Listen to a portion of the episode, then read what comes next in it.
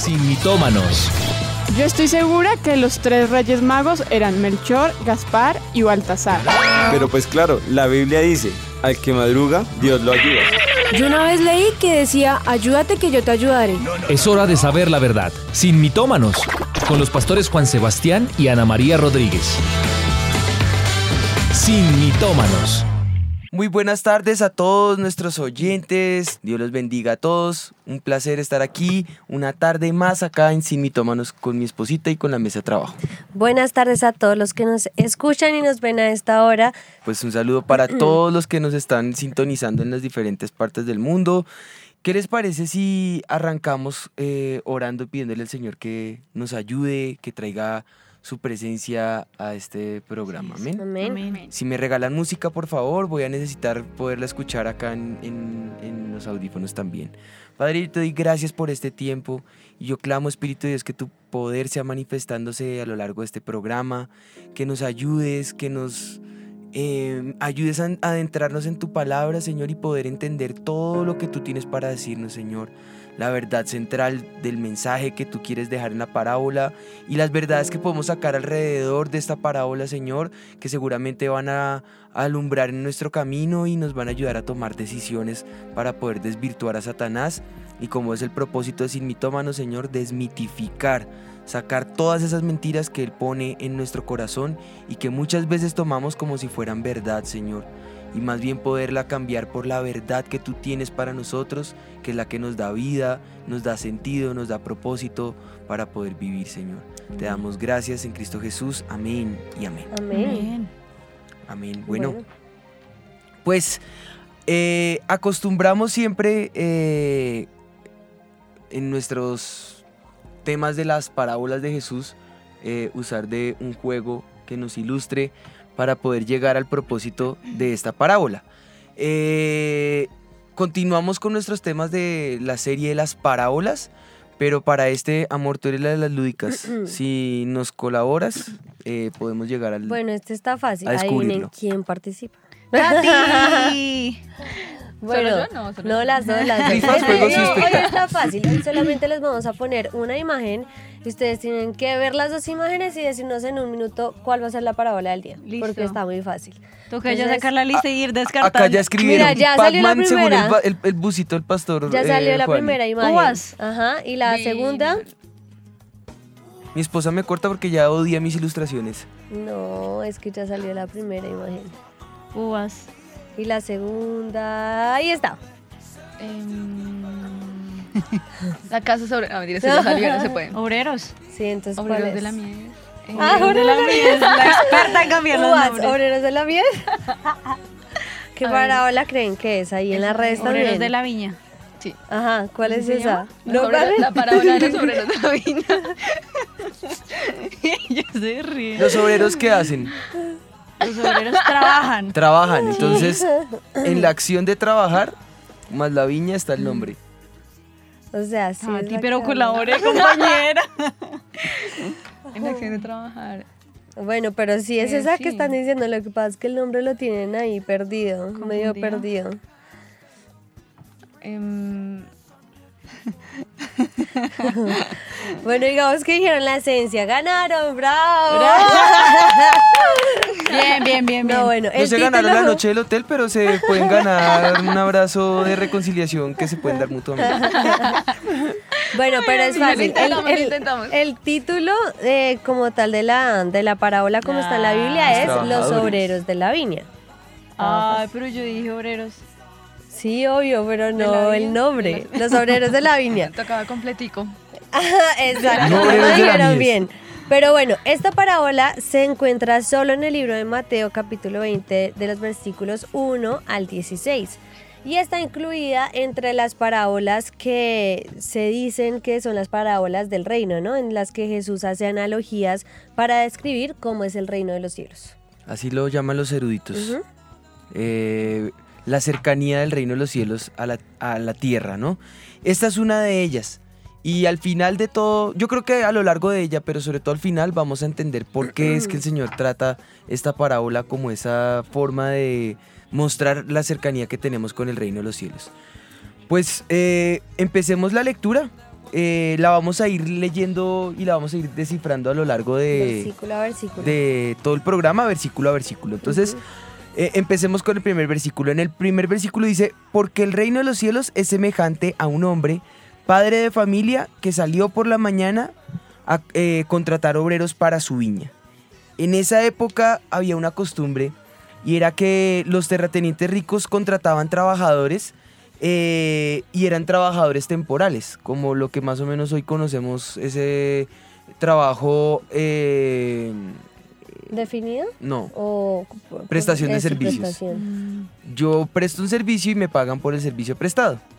Eh, la, la época o la temporada de cosecha es de arduo trabajo eh, y más en Medio Oriente porque pues está el sol, imagínense el desierto, trabajar al rayo del sol. Eh, el trabajo es muy bueno, la perdón, es, es arduo a rayo del sol, pero la paga también es muy buena porque el trabajo es precisamente enorme. Eso hace que sean por temporadas. Entonces, la jornada laboral comenzaba casi al amanecer. Eso es alrededor de las 6 de la mañana. Así que cuando el, el terrateniente, o en este caso eh, El padre de familia. si el padre de familia eh, sale a, a contratar, sale antes del, del amanecer, para que a las 6 de la mañana arranquen a trabajar, a recoger toda la cosecha. Eh, y obviamente lo hace antes de las 6 de la mañana para que la gente del rayo del sol no le vaya a pegar tan duro que terminen eh, deshidratados. Entonces que el sol y el calor del día eh, no vayan a- a ser tan fuertes, es por eso que arranca más o menos a esa hora. Bueno, siguiendo con el contexto bíblico que estamos dando, el siguiente versículo dice, y habiendo convenido con los obreros en un denario al día, los envió a su viña. Entonces salió antes de las 6 de la mañana, contrató unas, unos, unas personas y con ellos quedó en un acuerdo que les iba a pagar un denario eh, por todo el día de trabajo. Más o menos un denario era un- una paga razonable en ese tiempo por un día, porque como tú dices, el trabajo era arduo, pero era como lo que les daba para sobrevivir, eh, pues en esa época. O sea, era, era un pago justo, mejor dicho, por todo el trabajo que iban a hacer en el día. Dice el texto, saliendo cerca de la hora tercera del día, vio a otros que estaban en la plaza desocupados. Les dijo, id también vosotros a mi viña, y os daré lo que sea justo, y ellos fueron. Eh, a las 9 de la mañana, el hacendado encuentra a otros obreros desocupados. Entonces ya vimos, 6 de la mañana, Nueve de la ahora mañana. 9 de la mañana, y están desocupados en la plaza. Eh, en este caso, a diferencia del primer contrato, en el primer contrato hubo un acuerdo, un, negocio de común acuerdo. Como decíamos ahorita, una especie de prestación de servicios. Usted presta ese servicio y yo le pago tanto. Y acordaron, se estrechan la mano y ese es el acuerdo al que llegaron. Pero en este caso no hay un acuerdo. En el texto dice que ellos fueron. Ese, eso muestra que los trabajadores fueron solamente con la palabra que el hacendado les da o el padre de familia les da. Y esperar cuánto les dé. Y él, él- él usa una palabra, les daré lo que es justo. Ellos ya en ese momento ya el día había pasado, ya en ese momento ya era casi, ya el mediodía de la hora o la jornada laboral ya era como si fuera el mediodía. Ahora eran las 9 de la mañana, pero recuerden, se acababa antes de tiempo porque pues eh, las horas en esa época, eh, el Señor Jesús es claro, en la noche no hay nada, en la noche la gente está en las casas. Ahorita pues por el contexto laboral pues ahora todo ha cambiado y hay luz, hay energía, hay corriente, hay muchas cosas que extienden el horario, pero en esa época esa era ya casi el mediodía de, de trabajo. Y pues a esa hora ya prácticamente habían perdido medio día de trabajo, ya contaban era con la palabra. Ellos no eh, ellos obviamente en su corazón esperarían que eso justo fuera algo menor a la jornada normal de trabajo. Claro. Así que apelaban simplemente a la palabra antes gracias que nos contrataron y así van a trabajar. Bueno, luego de eso salió, dice la palabra, que salió otra vez cerca de la hora sexta y novena e hizo lo mismo. La hora sexta se refiere al mediodía, a las 12 de la tarde. Y la hora novena a las 3 de la tarde. Esto sí que peor, como estabas diciendo tú, porque pues aquí ya estaba al mediodía unos y a los otros que encuentras ya tendrían solo tres horas de trabajo porque en esa época, la, el, el- por lo que nos acabas de explicar, cuando se pone el sol, pues se la acaba el hora de trabajo. Entonces a las 6 de la tarde acababan eh, el Es decir, trabajo. que cuando di- dice ahí que sale a las a la hora sexta, que es mediodía, Sí. es como decir acá eh, las 3 de la tarde, que ya ha pasado el almuerzo, ya, ya es la, la jornada no, ya de la tarde. qué, Ya, ya pues, pa' ya qué qué. trabajan. Y Sí, los ya no. otros iban a trabajar, imagínate, la- a, a las 3 de la tarde y acaba a las 6, o sea, 3 horas, Nada. 2 horas. Entonces ya lo mismo. Y los Hizo de lo las 6 mismo. de la tarde dicen, no por mu- mucho madrugar amanece más temprano. Hizo lo mismo, pero eh, aclara la palabra que eh, hace lo mismo que los que hizo con los que tú explicaste de las 9 de la mañana. Quiere decir que los contrata, pero sin decirles un pago. Simplemente acuerdo. con la palabra es que ellos van y trabajan. Dice, saliendo cerca de la hora undécima, halló a otros que estaban desocupados. Y les dijo, ¿por qué estáis aquí todo el día desocupados? No les dijo a ellos desocupados, les dijo, porque están acá sin ocupación. Pero Espéreme, termino el texto. Le dijeron, ¿por qué nadie nos ha...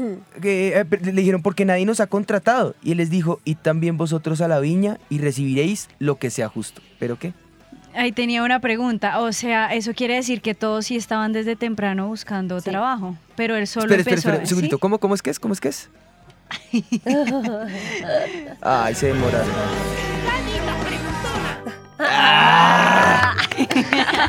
A ver, Dani, cuéntanos. Empezamos. Sí, sí, sí. Eh, quiere decir que eh, ellos estaban todos a la misma hora, pero ese señor empezó a contratarlos en cierto tipo de horas. O sea, no fue que ellos salieron a la hora sexta, a la hora novena, sino todos Todos estaban Mira, vamos desde para allá. A las Trabajo. 5 de la tarde, él encuentra más hombres y en este caso los encuentra sin trabajo. No eran holgazanes. No eran gente que estaba ahí vaga, que salieron a las el 5 de la tarde y se, y se levantaron tarde y salieron a trabajar. No. Era gente que simplemente nadie los había contratado. Y aunque era te- temporada de cosecha, seguramente estaban en una zona donde no los habían visto. Se da a entender como que no los habían visto. Entonces les digo, ¿por qué están acá? ¿Por qué la pregunta? Es temporada de cosecha, hay mucho que hacer, todos los hacendados necesitan recoger y ustedes qué hacen acá eh, eh, desocupados. Y les dice, ellos les dicen, no, es que pasó todo el día y nadie nos ha contratado. Antes que angustia. Entonces, claro, que, que angustia. Sí. Y, y el- la angustia es doble. La angustia es eh, de ellos diciendo, no estamos haciendo nada, no por culpa nuestra, sino porque nadie nos dice qué hacer. Y él les dice, corran más bien a la viña, que yo- mi angustia es que tengo mucho que recoger y se me No va a desperdiciar la cosecha, se me va a dañar, no tengo quien la recoja. Vayan, corran a la viña. Y yo les voy a dar lo que sea justo. Ya ellos, Eso ellos fue a las 5 de la tarde. a las 5 de la tarde y no, pues O sea, caminen para ellos que- ganancia lo que fuera, porque Claro. día angustiados de que no iban a recibir un peso de nada. Dicen acá, cualquier moneda es cariño. Y salió a correr allá eso, eh, a, buscar lo que tenían. ¿no? Entonces, la cosecha era tanta y aún no se había terminado de recoger. Y, y eso se tenía que hacer antes de que se finalizara el día.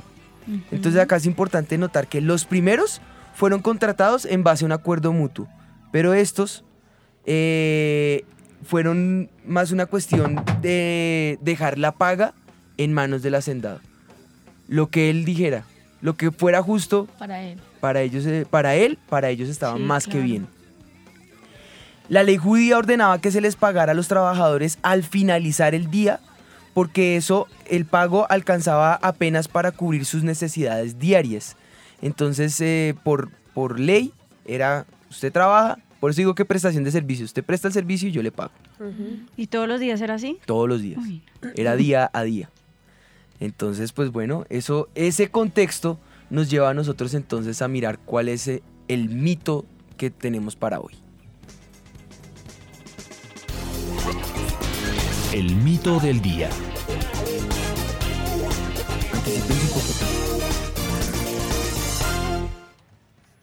El mito del día dice lo siguiente.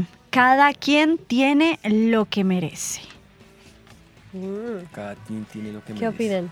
¿Cada quien tiene que es lo que se merece? Pues en ocasiones sí. Pues Todo lo que uno dice, ¿no? siembra, cosecha.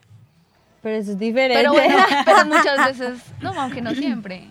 Muchas veces hay gente que... No, porque bueno, si uno lo mira del lado bueno, pero digamos si uno lo mira del lado de los malos, que Ah, tienen sí. muchas cosas muy buenas y son Ajá. gente muy mala. Y que a los que les va bien muchas veces... Exacto, uno No ven el diría, no, fruto. porque si es tan malo, porque tiene cosas tan buenas. Pues vamos a ver qué pasa con el mito. del Aunque cuando hay veces esos malos le va bien mal, uno dice, ah, ¿sí ve? Tiene lo que se Tiene merece. lo que se merece. Depende del caso.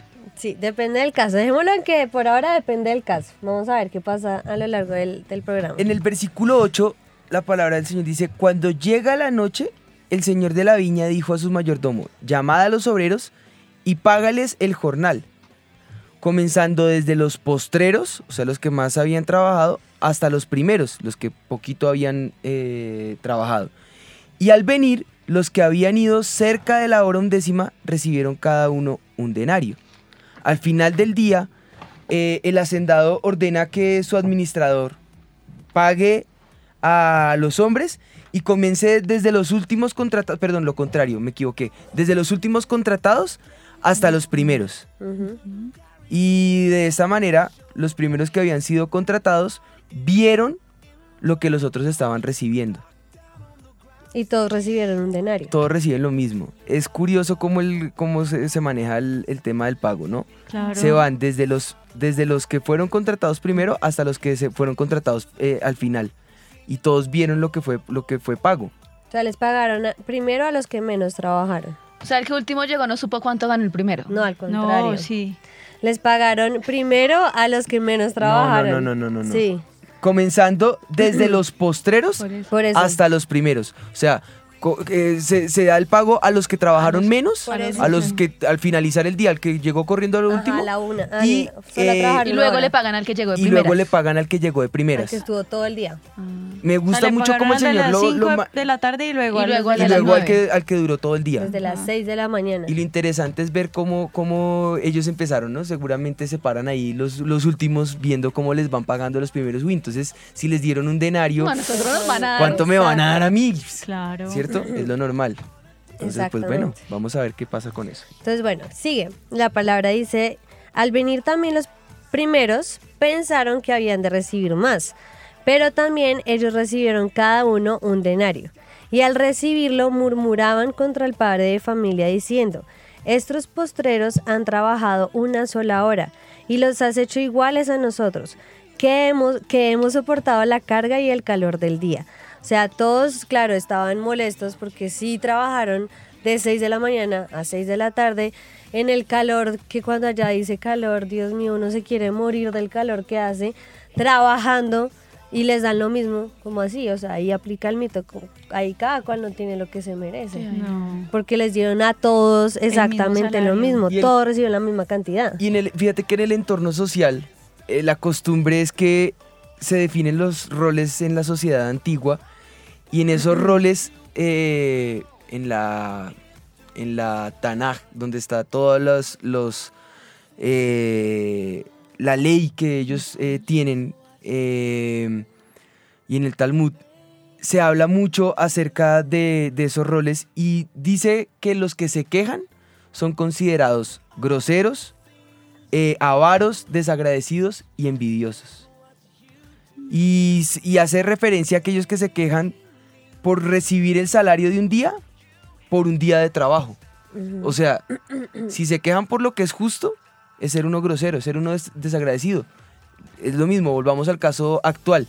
Si es un, con- un contrato por prestación de servicios y llegué a un acuerdo de 100 mil pesos y al final del día me dan 100 mil pesos y yo me quejo, pues es una grosería. Fue lo que, a lo mal. que, Lo que acordaron. fue lo que acordé antes. Tome lo suyo y chao. Claro. ¿Qué fue lo que pasó acá? Que de hecho fue lo que el Señor la Jesús le palabra. dice. Ese enojo que ellos estaban teni- teniendo no era impulsado por una injusticia, era impulsado por la envidia.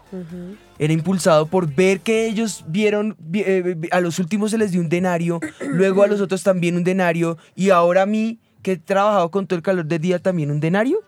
Lo que los estaba motivando a ellos era la envidia. Era, ellos eh, en su mente estaban diciendo, a ellos les dieron, a mí me van a dar más porque yo aguanté el calor del día, porque seguramente hay una propina, por alguna razón. Y al no recibirla, se desilusionan.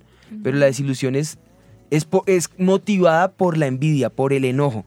Dice la lengua de la Real Academia eh, Española, nos da luz para que nosotros podamos entender qué es la envidia. Dice que la envidia es la tristeza o pesar del bien, eh, eh, eh, del bien ajeno.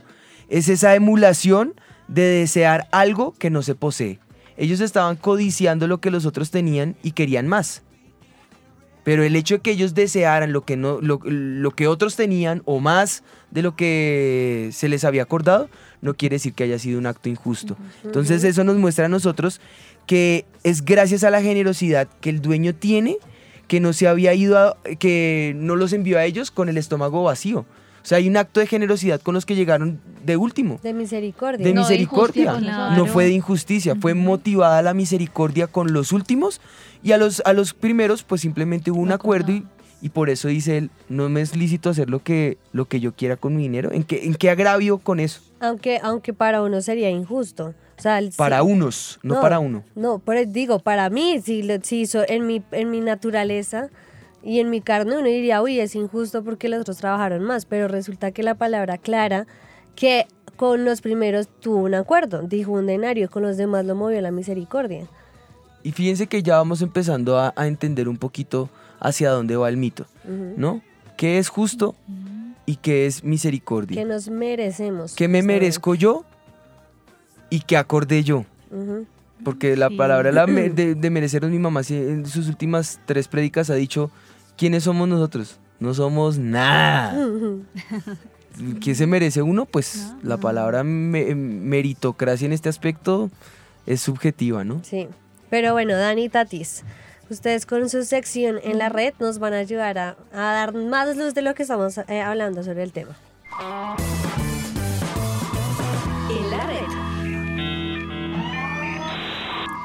Bueno, encontramos un artículo, es una publicación que hace la revista virtual Psicología y Mente, donde habla de qué características o qué cualidades definen a una persona agradecida. Entonces sacan siete características que la distinguen y ellos relacionan siempre de manera estrecha una persona agradecida con una persona que es exitosa. Tienen total relación según la investigación que ellos hacen. Bueno, entonces hay como un top 7, ¿no, Tati? Hay un top 7 de cosas que, que uno puede ver en esas personas como agradecidos. Y el número uno es Gracias. no dan. Gracias por el top 7. El número uno es que no dan las gracias de un modo estratégico, o sea, no hacen cosas sencillamente por recibir algo a cambio de la persona. Uno hoy en día es muy interesado. Oh, Entonces sí. uno hace algo es para que la persona te haga algo porque necesitas recibir un favor. favor. Pero esas personas que son genuinamente agradecidas no hacen nada por estrategia, sino lo hacen porque les nace del corazón. La segunda característica es que muestran agradecimiento a todo el mundo. Entonces ellos dicen, es más como es algo frecuente en la persona, no es que lo hace de vez en cuando, que tiene que saludar, tiene que saludar, sino que ya la persona lo hace sin importar también la relación que tenga, sino es agradecido con todo el mundo. O sea, no necesariamente me cae bien para yo tener que agradecerle, sino que si se da la circunstancia, es frecuente y común en la vida de esa persona. También un tercer punto es que utilizan la creatividad para mostrar gratitud. Esto quiere decir que, digamos, no solo muestran gratitud con regalos materiales o con noticas de agradecimiento, sino que a través de diferentes formas, conociendo a esa persona y sus necesidades, como que se eh, sí tienen una estrategia como para agradecer de una forma distinta. Y no solo un gracias, no solo algo material, sino de una forma diferente. Otro de los puntos es adaptan su mensaje a las personas a quien lo dirigen. No simplemente es por hacerlo, por quedar bien a sí mismo, sino también quiere hacer sentir bien a la otra persona y con detalles pequeños demostrar esa gratitud hacia los demás. También habla que eso, ese agradecimiento, digamos, no siempre se esperan las celebraciones, porque uno normalmente como que agradece o dice cosas buenas hacia alguien, es cuando o cumple años o en su defecto en los funerales, ¿no? Lastimosamente es cuando la gente normalmente tiende como a hablar de algo bueno de una persona y dice no siempre espera las celebraciones, sino que existen como espacios o la persona saca espacios para poder decirle a una persona, oiga, gracias por, por aquello que me hizo bien en algún momento. Ya el penúltimo es que son justas en sus relaciones personales. O sea, es más fácil para una persona agradecida ponerse en el lugar de que empe- empezar a compararse o a generar como esa envidia por la otra persona. Entonces, sin importar que no haya una estrecha relación, trata de ser justa, equitativa y por eso lo Hay una, hay una serie también de, de frases que quería compartir con ustedes, ya que hablamos de la gracia. Y miren que Max Lucado dice lo siguiente. El significado de la vida, los años desperdiciados, las malas decisiones, todo esto, Dios responde a la confusión existencial con una sola palabra y es gracia. Y también él dice, la misericordia nos perdona, la gracia nos corteja y se casa con nosotros. Dice Max Lucado con respecto a la gracia. Y lo último, con respecto a todo eso que, que uno recibe, digamos, en, de forma gratuita, Inmerecida. eso, inmerecida, y que habla este artículo, es que se asegura que la persona que reciba eso entienda el mensaje, que entienda que no es ni por estrategia, que no es ni por obtener algo de la persona, sino que sencillamente aún de esas personas que a uno como que le cuesta a uno tratarlas, que entienda el mensaje que yo de verdad quiero ser bueno con él. Porque, porque me nace serlo, porque yo soy así y quiero que lo reciba de esa forma. Entonces asegurarse de que esa persona lo vea no por interés, no por estrategia, sino porque eso es lo que queremos demostrarle a ese tipo de Y personas. hay una última frase que define y tiene todo que ver con la parábola, la dice William Arthur y dice la gratitud puede transformar días comunes en días de acción de gracias, por lo tanto puede hacer de la rutina laboral un día con alegría y de oportunidades y nuevas bendiciones. Bueno, Diría el exurdo, eso, una alabanza con danza. ¿qué tan agradecidos somos con esa explicación? ¿Cuántas cosas de las siete cumplimos? Como una. Sí, por ahí. Por ahí una de las siete. Ahí fue comenzamos a ver qué tan agradeci- agradecidos todos somos. Pero como siempre esta red, como que re- esta, las- esta sección como que refuerza lo que estamos diciendo en la, pala- en la palabra y lo que habla específicamente de esta parábola. Y es de no olvidar de dónde nos, nos sacó el Señor y cómo Él nos ha ayudado, porque si nos damos cuenta en la parábola, todos los hombres que son contratados tenían una necesidad. O sea, todos necesitaban ese sustento diario, todos necesitaban ese, ese trabajo que este padre de familia les estaba dando. Y simplemente lo que hablábamos ahorita fue inmerecido lo que él hizo. Porque porque va y contrata uno a las 5 de la tarde. ¿Ya para qué? Ya no lo debió haber hecho, pero lo hizo por misericordia y por, y por extender esa gracia, esa, ese, como ese, como lo llaman en la palabra, que todo don desciende de lo alto. Quiere decir que eh, en su inmenso amor Dios extiende su misericordia y su gracia a nosotros y no es porque yo soy. No es porque esos trabajadores estaban ahí y eran mejores que otros. O es que por mi, algunos dirán, no, por mi personalidad me gané esto. O por lo que estudié me gané aquello. Sino de saber que todo lo que tenemos es esa gracia inmerecida que Dios nos ha dado a nosotros. Lo bonito de la palabra es que es atemporal.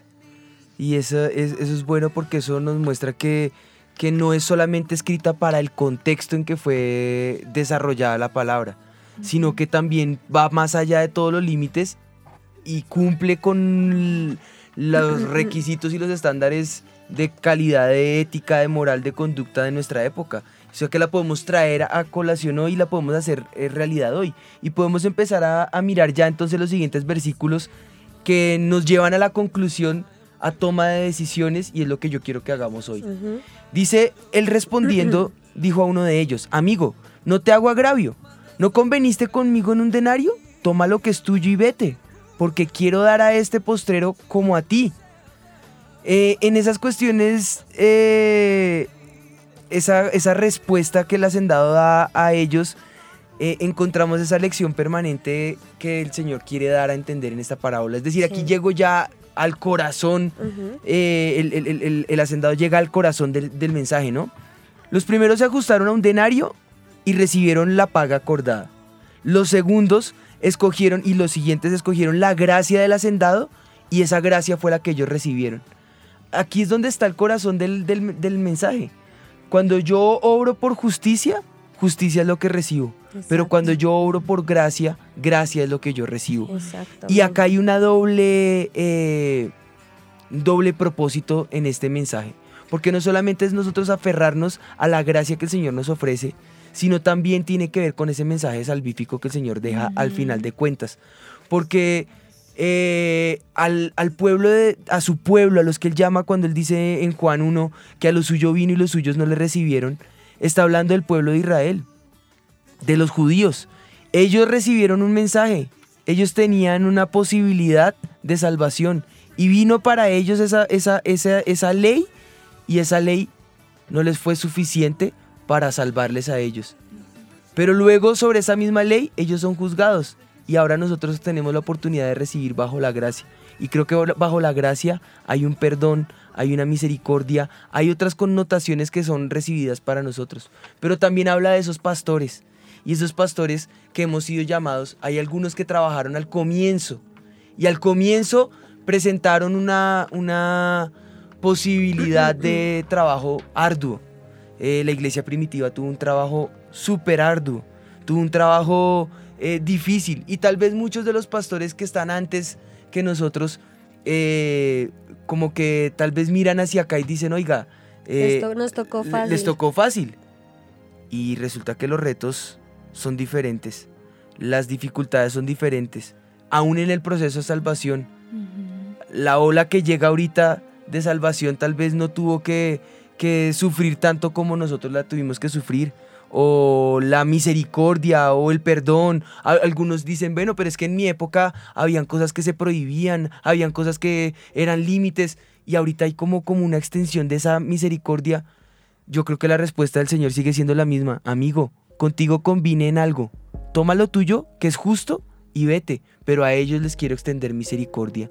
y hay una misericordia que se está extendiendo en este momento sobre nuestras vidas. Y hay una gracia que se está extendiendo sobre nosotros. Y aquí lo importante no es si combine con un acuerdo, si fue lo justo o si fue bajo la gracia. Aquí lo importante es que hay una cosecha enorme que se está desperdiciando.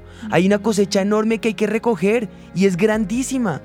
¿Y qué labor estamos haciendo nosotros acá? Peleando por un acuerdo, peleando por lo que me es justo, peleando porque me imponen normas y ya no me las imponen, peleando por tontadas de la vida, en vez de mirar la gran cosecha que se está desperdiciando. Tomemos lo que es justo para nosotros y vayámonos. Pero hay una gracia que se está extendiendo para aquellos que necesitan encontrarse con el Señor Jesús.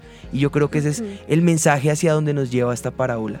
Y es hacia donde nos lleva el mito, porque el mito dice, cada quien tiene lo que se merece. Si yo lo aplico a mi vida y digo, yo tengo lo que merezco, digo, no. No. No tengo lo que me merezco, porque si yo tuviera lo que me merezco, sería esa condenación, o sea, lo que me aguardaría a mí sería el infierno mismo. Eso es lo que me merezco. Creo yo, eh, y soy sincera, si yo digo, tengo lo que me merezco, no, pero es eso, es caminar bajo esa gracia inmerecida que el Señor ha derramado sobre nosotros. Porque eh, sigue el texto y dice, él le dice el padre de familia, ¿no me es lícito hacer lo que quiero con lo mío? ¿O tienes tu envidia porque yo soy bueno? Esa pregunta que le hace es tan clara y él puede hacer lo que él, con lo que él tiene, lo que le plazca. Pero hay que aclarar que lo que le place al Señor siempre va a ser recto, siempre va a ser bueno y siempre va a ser justo. Siempre. No podemos decir que el Señor es injusto o el Señor va a hacer algo que, que de pronto vemos que está mal. No, al contrario, siempre lo que le plazca a Él va a ser bueno. Y esa pregunta de... Esa, eh, eh, me acordé del texto que dice que su voluntad es... es, es eh, buena, agradable, y perfecta. Así es su misericordia. Y dice, o tú tienes envidia, o tienes tu envidia porque yo soy bueno. Esa es, ese es el punto, yo creo que también de lo que hablábamos de esa gracia. Nosotros llevamos en el Señor pues desde que nacimos y hemos tenido que vivir muchísimas cosas y puede que hoy alguien que nos esté escuchando reciba al Señor Jesús. Y lo más maravilloso de la gracia inmerecida es que tanto tú que me estás escuchando que puedes entregarle tu vida a Jesús o yo que llevo 25 años en el Señor, los dos vamos a tener la misma gracia que es la salvación. El mismo don y el mismo regalo que es la salvación en Jesús. Y yo puedo hacer las cosas, como decían ustedes, por envidia o moverme por lo que yo creo o espero que el Señor tiene que darme. Entonces yo hago algo por el Señor esperando que Él me dé algo. Y yo muevo y hago acá otra cosa para que Él me dé algo. Y entonces cuando yo voy a otro y puede que hoy sea el rapto y diga, bueno Señor, pero ¿y este que se acaba de convertir qué?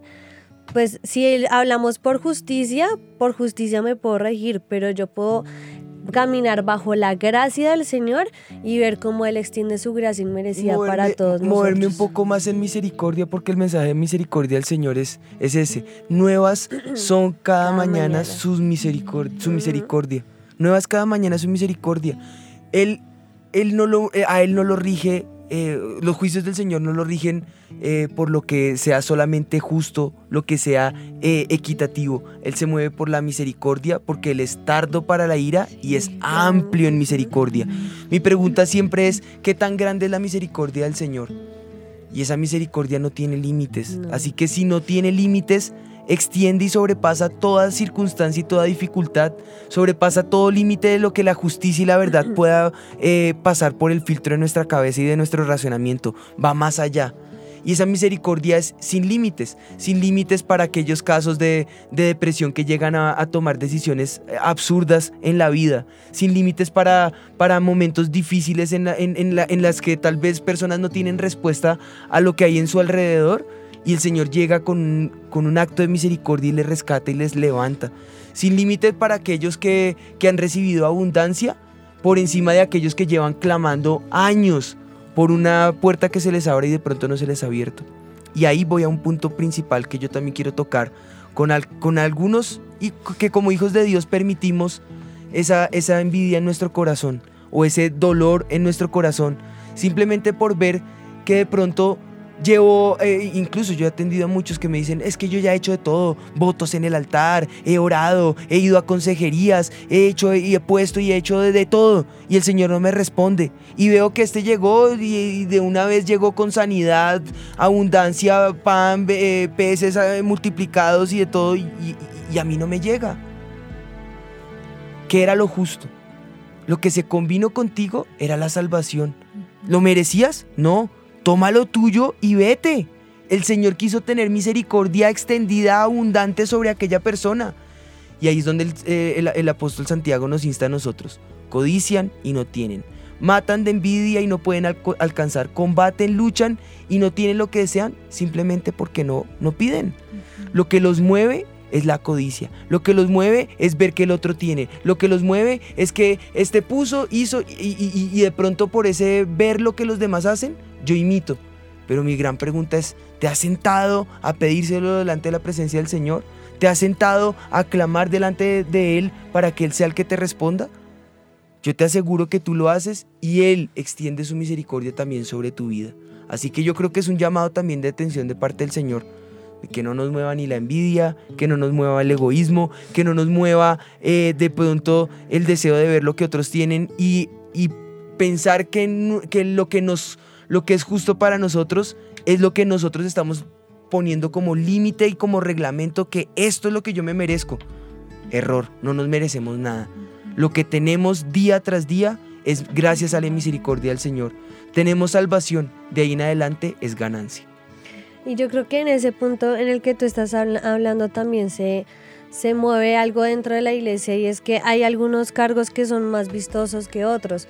Hay algunos dirán que lo que hacen tal vez no lo ve todo el mundo y creen que por eso es menos, pero sea donde sea que te encuentres, hagas lo que hagas, que tal vez para otros no es vistoso, tú tienes que saber que hay uno que te está viendo y es el Señor.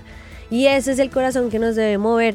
Si yo hago las cosas para que me vean los hombres, dice la palabra que esa va a ser mi recompensa. Lo que los hombres me digan, uy, muy bien, lo hiciste bien, y esa es tu recompensa.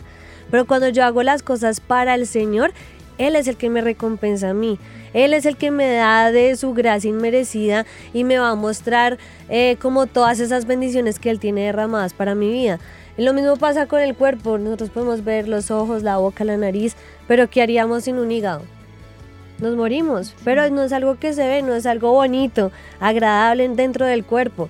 Y muchas veces pasa eso en el cuerpo de Cristo, si tú nos estás viendo y dices, sí, tal vez soy de esas personas que siento que hago y hago y nadie se da cuenta, tranquilo, hay alguien que ve y hay alguien que recompensa y a ese es al que nosotros tenemos que servir, no a un hombre, no a una persona, sino a Dios que nos extiende su gracia y su misericordia inmerecida y Él es el que nos va a recompensar. Y eso es lo que nos debe mover, el, lo que nosotros podemos hacer para el Señor, que nos entregó en su gracia inmerecida ese regalo de la salvación. Es mejor dejar nuestra recompensa en manos del Señor que andar negociando y regateando para llegar a un compromiso con Él. Ajá. Es mejor esperar la recompensa de Él sin pedir nada a cambio, porque cuando Él recompensa es en abundancia y es según ese, ese buen hombre que Él es.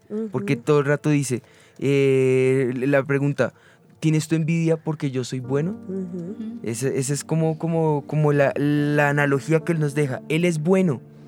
Fortaleza en el día de la angustia y conoce a los que en Él confían. Movido en misericordia nos va a dar abundancia. Movido en justicia nos va a dar lo que Lo necesitamos. ay, sí, lo que- El diario para vivir.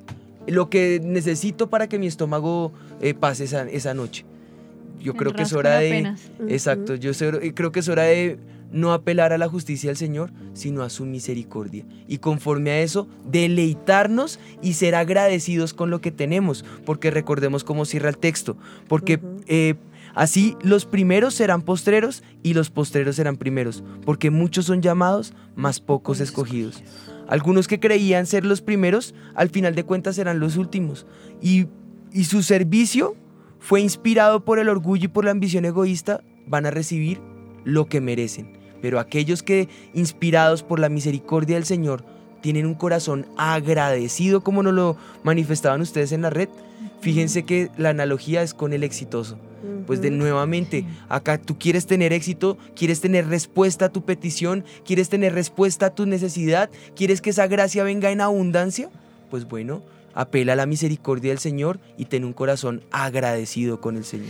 Había una frase, pastores, que me gustó y decía que el envidioso siempre pelea por lo que no tiene, el agradecido siempre agradece por lo que aún todavía no tiene. Entonces el envidioso siempre está pensando es que no tengo y el otro sí tiene. El agradecido aún da gracias sin haber obtenido eso que, que él tanto qui- Y quisiera. muchas veces somos, es, es- sabes que el principio es que somos niños malcriados. Es, es que muchas veces, miren, el cristianismo de la era protestante o de la era primitiva era un cristianismo nacido por esa fe viva, por causa del dolor, por causa de la, del, del padecimiento. porque tenemos que pasar persecución como iglesia? porque tenemos que padecer aflicción para poder motivar la fe pura y la fe innata? Hombre, hay mucho dolor a nuestro alrededor. No más aquí en, en Bogotá. No salgamos de nuestra Judea, porque el Señor dice que Judea, Samaria hasta el último de la tierra, ¿no? Miremos el entorno de nuestra Judea. ¿Cuál es nuestra Judea? Tenemos hambre, tenemos eh, eh, tasas de interés altísimo que ha generado desempleo en abundancia en todas las áreas. Pagamos el 19% de IVA, que eso es altísimo en comparación a las otras ciudades en el mundo. Hay desempleo, hay hambre, hay eh, deseo de emprendimiento porque el bogotano es una persona que le gusta emprender, el colombiano es un emprendedor, pero no puede emprender porque precisamente la economía está dura. Tenemos eh, a nuestros excombatientes que se están desarmando y están solos y necesitan ayuda. Tenemos al- a, los eh, caminantes venezolanos que están a nuestro alrededor con profesiones. Yo me he sentado a hablar con muchos de ellos, con profesiones, con conocimiento, con inteligencia, deseando un bocado de pan que a ti y a mí nos sobra. Y nosotros cómo estamos acá, ay, es que no me diste el carro que yo estaba esperando. Ay, es que no me llegó lo de la renta. Ay, es que no me llegó. Nenes malcriados. Somos unos niños caprichosos. Y eso el Señor también lo ve. ¿Y qué nos va a dar? Lo que es justo, el pan para vivir. En cambio, si movidos por misericordia agradecemos y en esa gratitud ayudamos a los que están a nuestro alrededor y vemos la gran cosecha que hay allá afuera, hay una cosecha abundante que podemos recoger para que no se pierda para las tinieblas. Podemos, no sé, familias, levantémonos en un tema tan sencillo, adoptar tantos mitos y alrededor de nuestra familia, no, es que es que yo quiero esperar a mi hijo. Hombre, si no ha llegado, porque no puedes tener un corazón eh, misericordioso, un, un corazón que se mueve por el dolor. Hay muchos niños afuera que no tienen la oportunidad de tener a un Dios verdadero porque simplemente no se los han mostrado. Y tú y yo tenemos una verdad que podemos mostrar.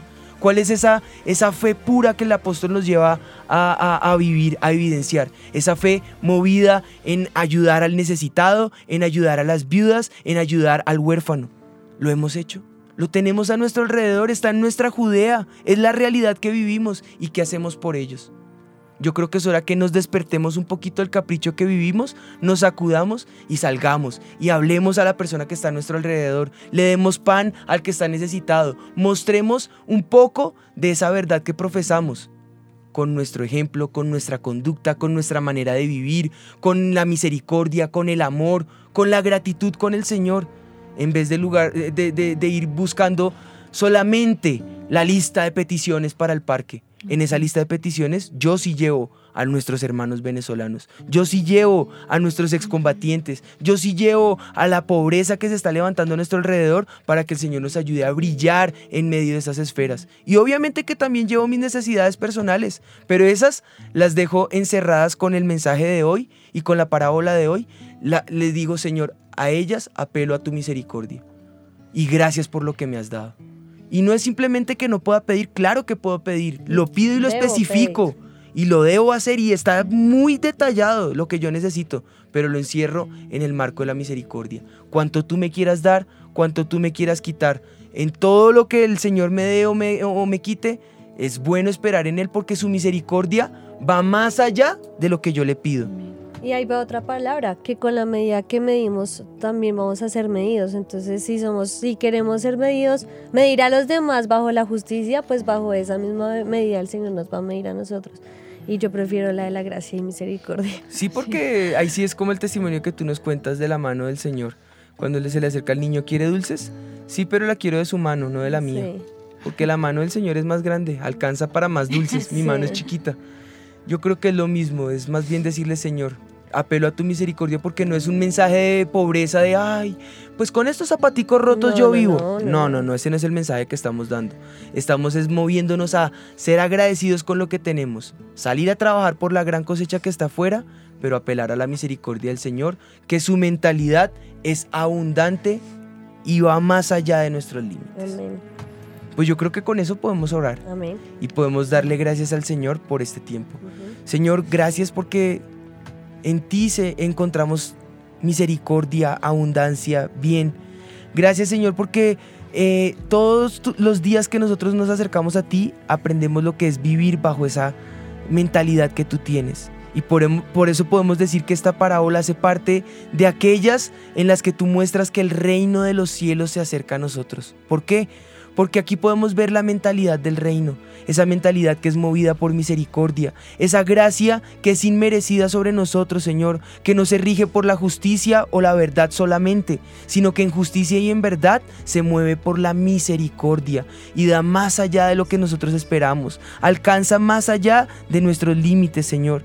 Ayúdanos, Señor, para no enojarnos y para no ver eh, las bendiciones truncadas por causa de la envidia, del egoísmo, del, e- eh, del egocentrismo o de los caprichos que nos mueven a nuestro alrededor, sino que más bien movidos por ese amor que tú nos has manifestado, podamos ver reflejados en nuestra vida esa misericordia inmerecida, esa gracia que nos ha sido dada en abundancia y acorde a esa gracia podamos salir y mostrarles a otros tu bendición, tu abundancia, tu bien, tu pan, tu benevolencia, Señor, sobre cada uno de ellos que están a nuestro alrededor. Y conforme a esa forma en que nosotros midamos a los demás, podamos recibir nosotros en abundancia, en multiplicación, en creces sobre nosotros, sobre nuestras familias, sobre nuestros hijos, sobre nuestros negocios, sobre nuestras necesidades, Padre, en el nombre de Jesús. Te damos gracias, Señor, porque en ti podemos desvirtuar a Satanás y decir, este mito ha quedado desvirtuado. Mito desvirtuado.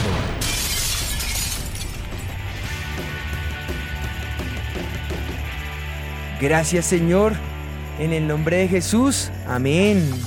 Amén. Bueno, recordemos nuestro mito de hoy. Cada quien tiene lo que se merece. Lo visto en esta parábola nos deja ver que esto no es cierto, porque de ser así, todos los seres humanos estaríamos condenados y no existiría ni la gracia ni el perdón de Dios. Por ello podemos desvirtuar el mito de hoy diciendo, tenemos lo que no merecemos gracias al amor de Dios.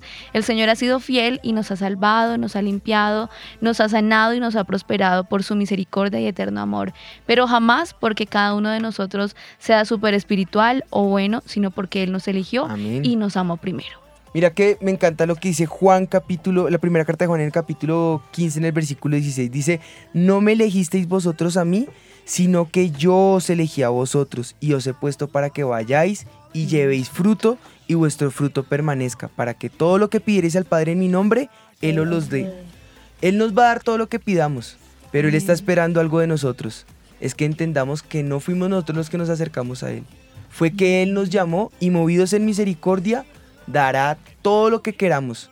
Nos elige, nos llama, nos da, nos da en abundancia, nos ayuda a fructificar, pero ayuda a que ese fruto permanezca. Amén. Recordemos que Él fue el que nos encontró. Bueno, y hablando de regalos y merecidos. eh, Vamos entonces con nuestra sección. Esto es El recreo.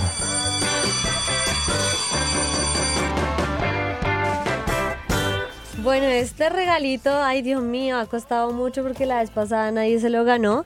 Vamos a ver si esta vez sí se lo, se lo van a ganar, pero como es un ¿Qué es regalo... el regalo? Bueno, es un bono de alojamiento para dos personas por una noche en un fin de semana con desayuno incluido. Reglas anticipadas y obvias. Hombre, por fe tienen que estar casados. Por, por respeto a la fe que profesamos, tienen que estar casados. Uyu- eh, no, o sea, si están en unión libre, Dani, lo siento. Cásate, cásate y Si disfrutas están en unión premio. libre, les, les proponemos el programa prematrimonial. para que sepan. Entonces, sí, no, acá eso es para casados y obviamente pref- es- eh, eh, eh, se requiere que vengan a Bogotá. Si están acá en Bogotá, bien, fácil. pero si están fuera, tienen que tener la disponibilidad eh, de conseguir tiquetes y conseguir todo para desplazarse hasta acá. Cosa que Si eso es posible, pues bueno, eso es aparte. El premio es una noche hotel. acá en Bogotá, entonces Ajá. esas son las condiciones. Se vence el 15 de noviembre. Por lo tanto, vamos a poner hoy el quiz del día en Instagram. Ya está publicado para que eh, ustedes comiencen a responder en nuestro Instagram. ¿Nos recuerdas es- el Instagram? Arroba Juan y Ana R. Exacto, así es el Instagram. y eh, lo que vamos a hacer es que como es un premio tan bueno, pues vamos a abrir ya las, las respuestas para que las personas tengan de aquí a mañana ah, para responder. Vamos a escoger la mejor respuesta y que cumpla los prerequisitos que es que estén casados para poderles dar el regalo. Bueno, este, este regalo es eh, patrocinado por el Hotel Trip, eh, eh, que queda en la embajada acá en Bogotá. Así que vamos a poder poner una contraseña ahí para que hagamos Pongan campaña. contraseña. Ah. Contraseña. Tienen que responder Hotel Trip. Entonces, eh, sea que digan, gracias al Hotel, a- al hotel Trip, eh, mi respuesta es esta. Eh, gracias al. Hotel Trip, no sé qué, pero para que Ah, generemos perfecto. ahí eh, publicidad a- al hotel que nos ha regalado generosamente esta noche. Inmerecidamente. Allí, inmerecidamente, misericordiamente, eh, este, este regalo. Gracias al Hotel Trip, muchas gracias por este generoso regalo. Yo- hasta yo quiero ir. Claro, acá más de uno me han dicho, ay pastor, podemos participar y yo les he dicho, no, ustedes hacen parte de la mesa de trabajo, no. No los Estamos dejaron. Además es que acá hay uno, dos, tres sin casarse. Ah. Cuatro, nada. Cásense, cásense. Ahí está, si se casan yo los premio con una nochecita en el Hotel Trip. Ah, que conste. Eso quedó La grabado. noche de Ah, bodas, monitoreado. la noche de Pero bodas. tienen, no, no- no me hagan esperar hasta las bodas del cordero. Las voz del cordero. Bueno, Bueno. bueno, bueno, hasta aquí llegamos hoy. Eh, señoritas, tengo una pregunta, ¿cuál es la canción del recreo? Sí, la canción. Les Propuestas. tenemos tres propuestas para A que ver. escojan. La Como diría primera, mi esposa, manden las tres. Tarde de canciones. tengo una del año 2009 que es de los Casting Crowns, es en inglés, se llama Mercy, es decir, misericordia, y habla mucho acerca de la situación en la que todos nos encontrábamos y cómo Dios derramó misericordia sobre nosotros. Les tengo un clásico de clásicos que es un himno del año 1779 y es Amazing Grace, que tiene una historia genial. Respeta los clásicos, bro. John Newton fue el que la escribió, un señor que de verdad pasó por muchos sucesos, procesos, y bueno, de ahí salió Amazing Grace. Y la otra, que la tiene Tati también. Ya se me ocurrió otra, tengo dos. Una es Reckless Love de Corey Ah. Asbury, Ay, me que habla también de que es hermosa. Es solo gracia, quieto necesito. A él le encanta. Y otra que también nos encanta muchísimo y es Vine a darte gracias de la Biomin. Ah, sí, porque acá nos fuimos solo por lo anglo esta vez. Pues por lo anglo, ¡Que yo manden voto por- todas! No, sí, no, no, no, no, Vamos no. con las cuatro. Gana eh, Mercy. Todas son buenísimas. Yo quiero Mercy. quedarme con Mercy porque no he escuchado el mensaje. Las otras yo ya las conozco. Vayamos por lo que no hemos conocido y démosle gracias de otra manera al Bueno, Señor. probemos. Casting Entonces- Crowns. Eh, yo digo que esa gana. Yo no sé, ustedes. voten. Bueno, hágale. pues. Hágale. Listo, pues va esa. Entonces con esto nosotros nos despedimos. Esto fue eh, una tarde deliciosísima acá con ustedes. Recuerden, por favor, nos pueden sintonizar repetición del programa sábado 3 de la tarde. Nos vemos en 8 días eh, a las 5 de la tarde. Esto fue Sin, Sin mitómanos. Sin mitómanos. Yo estoy segura que los tres reyes magos eran Melchor, Gaspar y Baltasar. Pero pues claro, la Biblia dice, al que madruga, Dios lo ayuda. Yo una vez leí que decía, ayúdate que yo te ayudaré. Es hora de saber la verdad. Sin mitómanos. Con los pastores Juan Sebastián y Ana María Rodríguez. Sin mitómanos.